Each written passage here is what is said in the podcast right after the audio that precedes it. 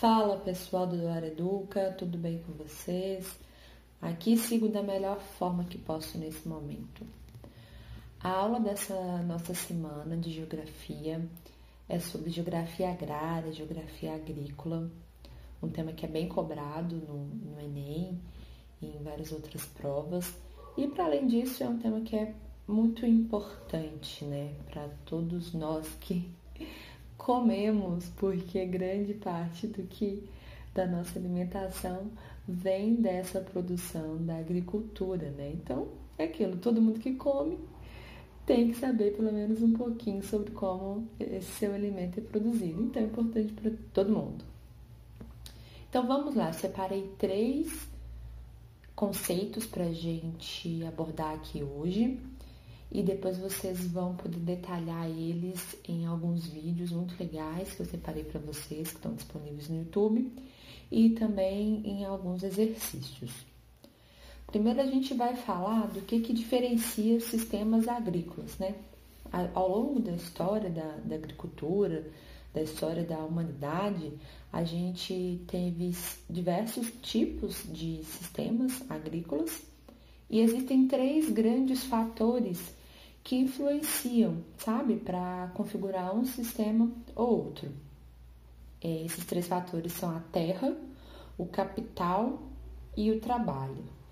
A terra é o local de fixa, fixação das sementes e é o que também define o tamanho das propriedades. Já o capital é o fator que define o sistema agrícola se ele vai ser atrasado, moderno, intensivo ou extensivo. A gente vai falar um pouquinho desses dois últimos sistemas, intensivo ou extensivo. E, e o terceiro fator que influencia a definição de um sistema agrícola é o trabalho, né? se é utilizado muita ou pouca mão de obra e se essa mão de obra ela é qualificada ou ela é desqualificada, né? A depender de um tipo de trabalho ou de outro, a gente vai ter um, um tipo de sistema agrícola, um outro diferente. Então, lembrando aí, ó, os três grandes fatores que fazem com que a, a gente possa ter uma diferenciação entre um sistema agrícola e outro. Isso tanto uma diferenciação ao longo do tempo, quanto atualmente mesmo entre locais diferentes, entre culturas, economias diferentes.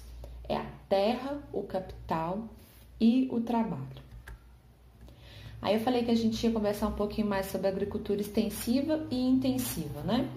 Aí eu vou então elencar aqui algumas características para vocês terem é, bem claro o que diferencia uma e outra agricultura. A agricultura extensiva ela faz o uso de queimada, o que leva ao esgotamento dos solos, ela promove desmatamento, é, ela também faz uma rotação de terras, né? Ou seja, em determinado momento eu planto milho num local, no outro, nesse mesmo local, eu vou plantar soja e num terceiro momento eu vou deixar essa terra descansando. Então, eu tenho uma rotação do meu cultivo aproveitando os meus espaços disponíveis de terra. Normalmente, essa agricultura extensiva tem o trabalho, né?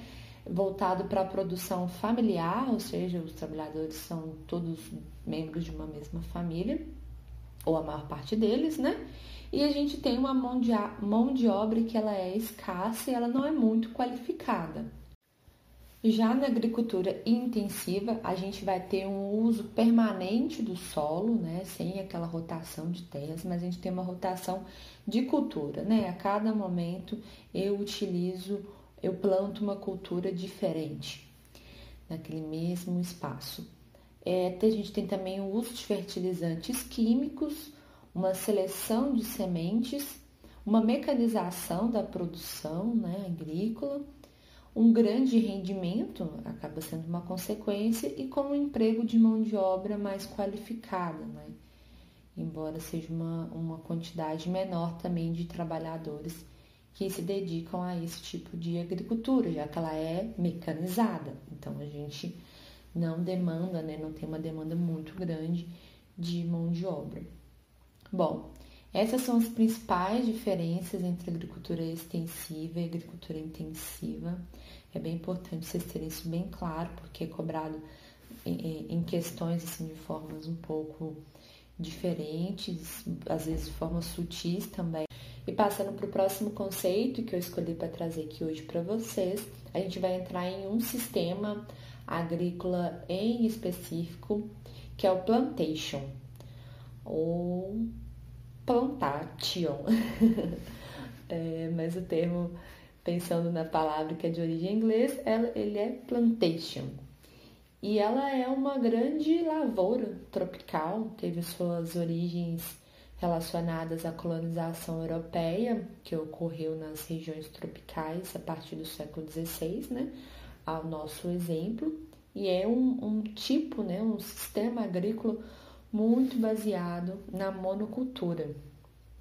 É, hoje, esse sistema ele ainda é utilizado é, na África, principalmente e em países da América Latina, e ele gerou consequências nessas, nesses países né, onde foi implantado, porque ele gerou estratificação da sociedade, então é, a gente né, vê vigente uma desigualdade muito grande, porque ele tinha também como uma das bases o trabalho escravo, a concentração de terras, e então isso faz com que a gente tenha revoltas pelo uso da terra, né, em países onde segue tendo esse sistema agrícola.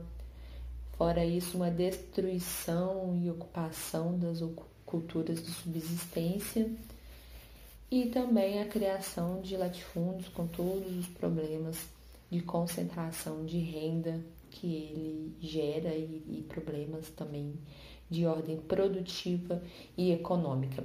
Eu separei um, um vídeo para vocês que vai falar especialmente sobre plantation, porque é um sistema agrícola muito importante de ser estudado.